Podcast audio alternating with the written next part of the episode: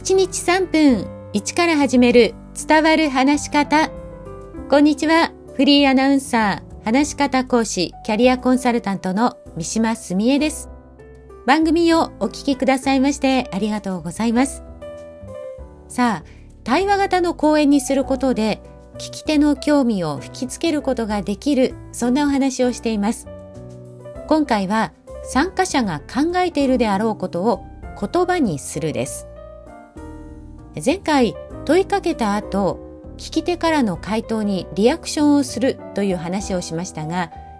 必ずしも聞き手から回答を得られるわけではないですよね。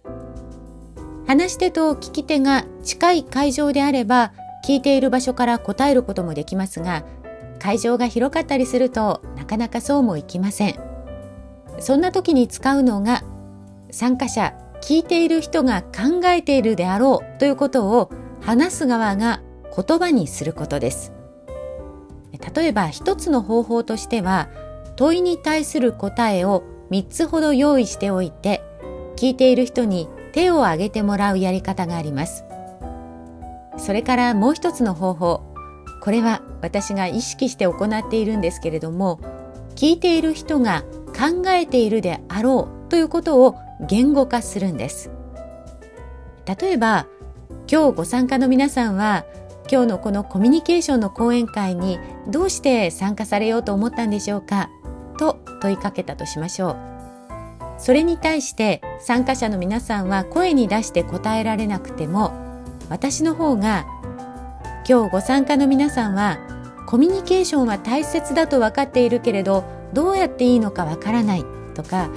年の離れた人とのコミュニケーションはうまくいかない職場での人間関係を良くしたいなど、まあ、きっといろいろと悩みをお持ちなんだと思います中にはすでにコミュニケーションは取れているけれどそのやり方が正しいかどうか見直したいという人もいらっしゃるかもしれませんね。というように、まあ、参加者の頭の中のことを言語化するんです。そうすることによって問いかけをした時に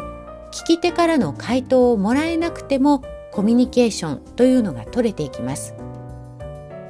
で、この時のポイントなんですが、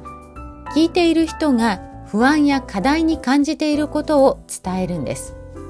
そうすることで聞き手は自分のことを理解してくれているというのを強く感じるので、その後話し手の話をより素直に聞きやすくなります。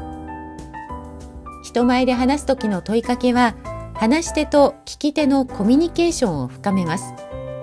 効果的に使って、あなたの話をより魅力的に、そしてより興味を持って聞いてもらえるようにしていきましょう。